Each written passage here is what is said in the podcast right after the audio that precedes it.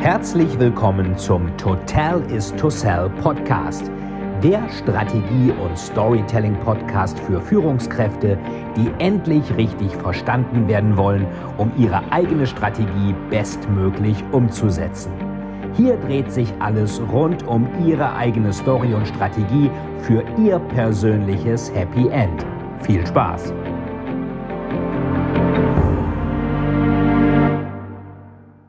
Herzlich willkommen zu einer neuen Folge des Total is to Sell Storytelling Podcast. Und heute schauen wir uns an, wie man die beste Story erzählen kann, wenn man etwas Neues auf den Markt bringen möchte. Jeder, der mal eine Innovation gemacht hat, was erfunden hat, ein Start-up gegründet hat oder ähnliches, ähm, der kennt wahrscheinlich oft äh, die Aussage, die dann kommt, ähm, nein, wir glauben nicht, dass das geht, dafür gibt es keinen Markt. Dafür gibt es keinen Markt. Da muss man sich mal auf der Zunge zergehen lassen, wie dumm diese Aussage ist, denn natürlich gibt es für ein Produkt, was es noch gar nicht gibt, auch noch keinen Markt.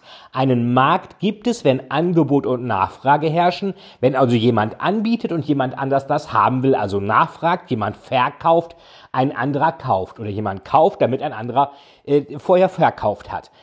Also ein Markt kann es nur geben, wenn es solche Transaktionen, Kauf und Verkauf auch gibt. Für ein Produkt, was es noch nicht gibt, kann es natürlich auch keinen Markt geben.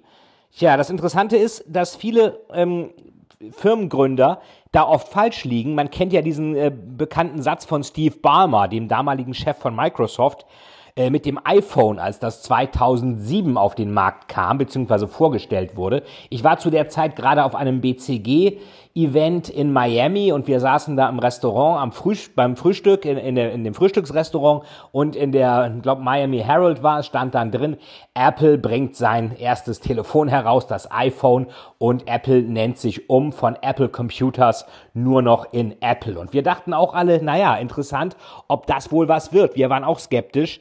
Nur Steve Ballmer lehnte sich halt gleich aus dem Fenster und sagte, ein Telefon für 700 Dollar ohne Tasten. Ha, dafür gibt es kein Markt. Und das ist wirklich ein dummes Argument, denn natürlich gibt es den Markt noch nicht. Ähm, wo, wo sollte der denn auch sein, wenn es das Produkt noch nicht gibt? Und die Kunden fragen ja auch nicht immer danach. Die haben ja nicht gesagt, lieber Steve Jobs, mach uns doch bitte mal ein Smartphone ohne Tastatur mit einem großen Bildschirm. Und wir hätten gern noch sowas, also keine internetbasierten Sachen, sondern sowas irgendwie dazwischen auf dem Desktop des Telefons, äh, so, so Art Applications. Wie nennen wir die mal? Apps. Genau. Sowas hätten wir auch gern. Das sagt der Kunde nicht. Der Kunde weiß nicht immer, was er will. Jetzt kann man sagen, okay, wir wissen auch noch nicht, was der Kunde will, beziehungsweise es gibt gewisse Produkte gibt es noch nicht, deswegen gibt es dafür auch keinen Markt. Für Autos gab es auch keinen Markt. Da gab es ja den schönen Spruch von Kaiser Wilhelm, ähm, das Auto ist eine Modeerscheinung, das Pferd wird bleiben, was ja auch völliger Quatsch letztendlich war. Von daher ähm, kann man, glaube ich, zusammenfassen, dass wir nicht immer so richtig genau wissen, was eigentlich kommt. In einigen Gegenden Afrikas zum Beispiel läuft niemand mit Schuhen herum. Ja, ist das nun ein attraktiver Markt, also niemand trägt Schuhe, also braucht jeder Schuhe? Oder ist das ein unattraktiver Markt? Niemand trägt Schuhe, also kauft auch keiner welche. Das ist natürlich immer die große Frage, Glas halb voll oder Glas halb leer. Ähm, und von daher ist diese Aussage, da gibt es keinen Markt, oft auch nur eine Verteidigung, wenn zum Beispiel Unternehmen einfach alles beim Alten lassen wollen und nichts Neues zulassen. Deswegen kommt der Wandel auch oft von Angreifern aus der Peripherie und nicht zwangsläufig von den etablierten Unternehmen, die sich mit diesem Wandel zugegebenermaßen sehr schwer tun. Das iPad ist auch so ein Beispiel. Das gab es schon in ähnlicher Form. Solche Tablets gab es schon von Hewlett Packard und Microsoft. Warum also trotzdem eins von Apple noch dazu? Das war ja extrem erfolgreich. Das hat ja sogar dazu geführt, dass am Ende auch Senioren, die sich mit Computern erst schwer getan haben, dann über dieses iPad auch nochmal E-Mails verschickt haben, Bilder ihrer Enkel bekommen haben, online eingekauft haben und dergleichen. Und die Apple-Leute haben einfach etwas gebaut, was sie selbst gern gehabt hätten. Die haben sich einfach angeschaut, was ist schon da, was sind die Defizite, was hätten wir eigentlich selber gern und haben dann das iPad entwickelt. Ähm, und Steve Jobs wurde gefragt, ja sag mal, sowas ähnliches gab es ja schon von Hewlett Packard oder von Microsoft. Warum habt ihr denn das nochmal so ähnlich gebaut, aber ein bisschen anders? Wie viel Marktforschung habt ihr denn gemacht für das iPad? Und da sagte Steve Jobs, also sowas Blödes wie Marktforschung machen wir nicht. Was der Kunde will, das entscheiden wir, nicht der Kunde ja, ist recht arrogant, kann man sagen. Wahrscheinlich ein bisschen Marktforschung machen sie wahrscheinlich schon. Aber wenn ich mich immer nur darauf einrichte, was der Kunde wohl haben könnte und ihn deswegen frage, dann kriege ich vielleicht Antworten, die nicht richtig sind, weil der Kunde auch oft gar nicht weiß, was er will, gar nicht weiß, wie die Innovation aussehen könnte und auch am Ende vielleicht ähm, auch gar nicht die Wahrheit sagt oder auch gar keine Lust hat, da lange nachzudenken, weil was der Kunde will, das müssen eigentlich die Leute entwickeln, die Geld vom Kunden für ihre Produkte bekommen. Das ist nicht unbedingt Aufgabe des Kunden, das aktiv herauszufinden dann müssten schon die Unternehmen auf ihn zukommen und so ein bisschen rauskitzeln, wo das Defizit sein könnte. Und das schafft man natürlich am besten, wenn man den Kunden bei der Bedienung, beim, beim Agieren mit den Produkten einfach mal beobachtet und sich anschaut, wie geht denn der Kunde damit eigentlich um. Als Steve Jobs dann äh, gestorben ist im Oktober 2011, war in der Washington Post ein schöner Artikel und da stand dann, He knew what customers wanted before they did. Er wusste also, was die Konsumenten wollten, bevor sie es selbst wussten. Und das ist natürlich auch äh, eine sehr schöne Story dahinter, wie Steve Jobs das immer ähm, in seinem Unternehmen auf diesen Apple Convention und dergleichen dargestellt hat. Auch wenn er intern natürlich ein ziemlicher Tyrann gewesen sein soll. So, und jetzt gibt's natürlich in vielen Unternehmen gibt's unterschiedliche Typen. Und Steve Jobs, das war so ein bisschen eher der Rebell oder der Querdenker, könnte man sagen. Querdenker werden ja auch immer in Unternehmen gerne gesehen, wird jedenfalls immer so behauptet. Wir brauchen Querdenker, über den Tellerrand blicken, Komfortzone verlassen und so. Also es werden also immer mehr und mehr Querdenker eingestellt, die über den Tellerrand blicken können im Unternehmen. Wird jedenfalls auch so in irgendwelchen Management-Sonntagsreden behauptet. Ansonsten ist natürlich Querdenken meistens nur erlaubt, wenn der direkte Vorgesetzte in die gleiche Richtung querdenkt und wenn das Ganze kein Budget verbraucht. Fakt ist trotz allem, Unternehmen, die einmal erfolgreich waren, die werden nur vordergründig vom Wettbewerb oder von irgendwelchen widrigen Umständen, von ihrer Position oder gar vom Markt verdrängt. In den meisten Fällen liegt der Grund in der Unfähigkeit zur Selbstkritik und einer Art Erneuerung von innen heraus, also seine eigene Geschäftsgrundlage auch mal in Frage zu stellen, Dinge kritisch zu hinterfragen. Das hat natürlich auch immer einen Hauch von Rebellion und Aufsässigkeit. Microsoft wusste das schon Anfang des Jahrtausends. Sie haben gesagt, die größte Gefahr für uns ist, das, ist der Erfolg von Windows. Und Windows kann uns träge machen, kann dafür sorgen, dass wir gar nichts anderes mehr machen. Und sie haben dann ja einige Abenteuer gestartet, haben Nokia übernommen, was nicht so richtig funktionierte, haben dann so eine Art Zune-Player nachgebaut, so eine Art iPod und Bing eine eigene Suchmaschine und sind jetzt in der Hardware und in allem wieder extrem erfolgreich. Microsoft ist das erfolgreichste bzw. das wertvollste Unternehmen am Kapitalmarkt mit über einer Billion mittlerweile. Und von daher ähm, ist natürlich Microsoft das gelungen, sich von innen heraus auch nochmal neu in Frage zu stellen, neu zu erfinden.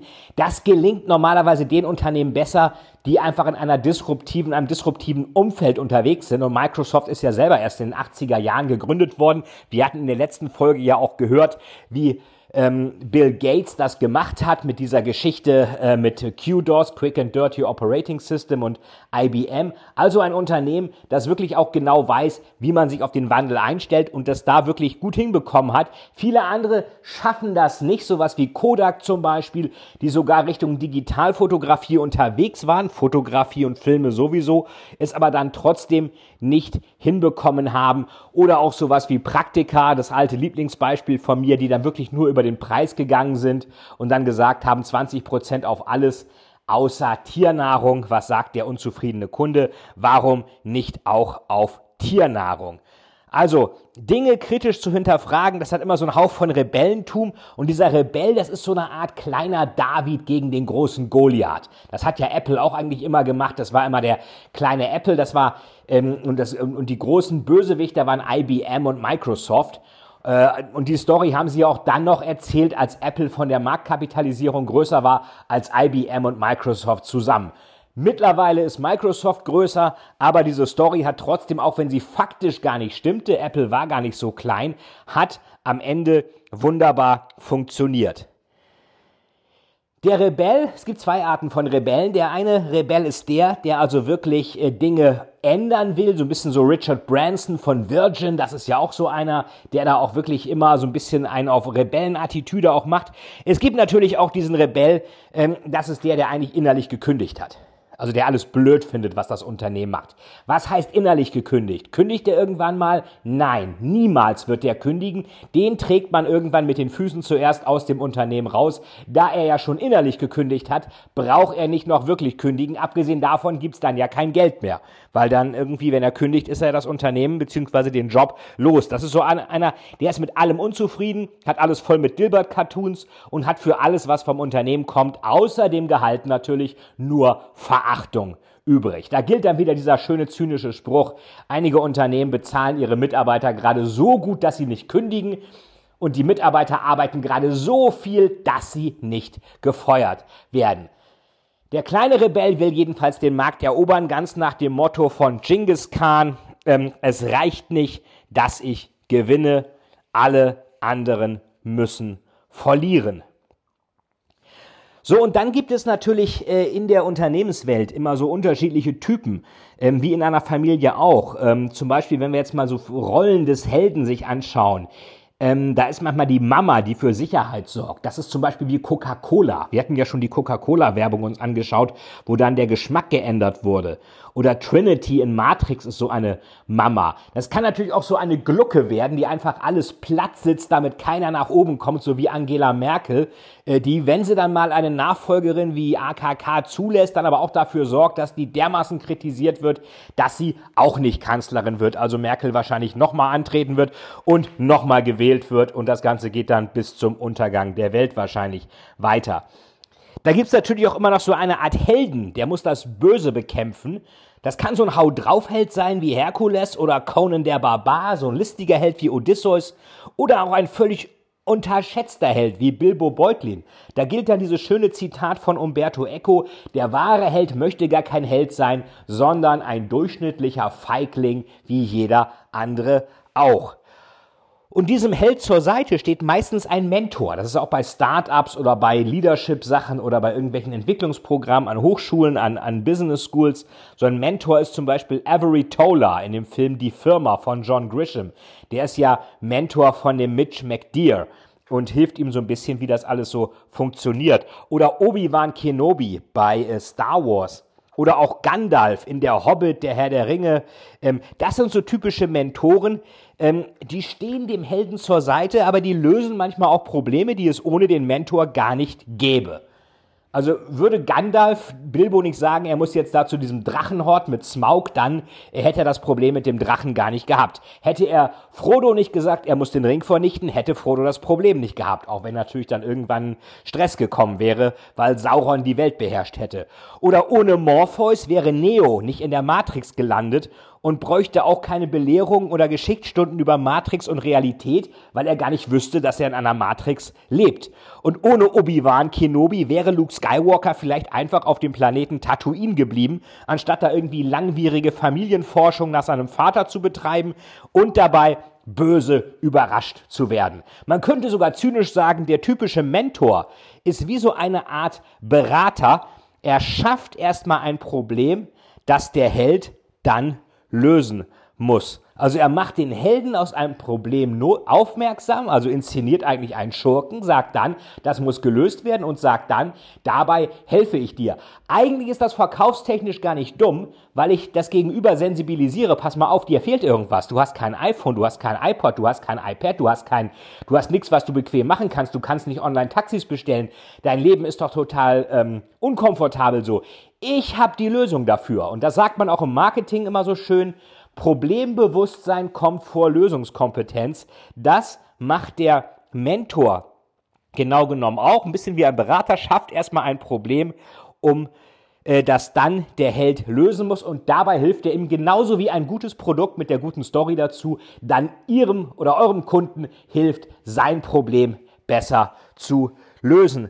Da gilt dann dieses schöne alte chinesische Sprichwort, um etwas zu fangen, muss man es erst einmal entkommen lassen. Bisschen mithelfen, dass es entkommt.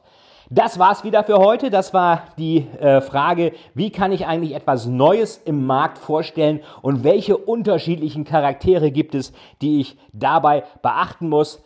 Vielen Dank fürs Zuhören an euch alle. Ich freue mich auf die nächste Folge und bis bald. Euer Fight mit dem Total is to Sell Storytelling Podcast. Alles Gute, bis bald. Tschüss. Vielen, vielen Dank, dass Sie wieder bei dieser Folge mit dabei waren. Wenn Ihnen die Folge gefallen hat, würde es mich sehr freuen, wenn Sie mir eine Bewertung bei iTunes hinterlassen, damit ich sehen kann, ob Ihnen diese Folge geholfen hat und damit ich noch mehr Menschen bei ihrer Story unterstützen kann. Jetzt wünsche ich Ihnen noch einen erfolgreichen Tag und wir hören uns beim nächsten Mal. Ihr Veit Etzold.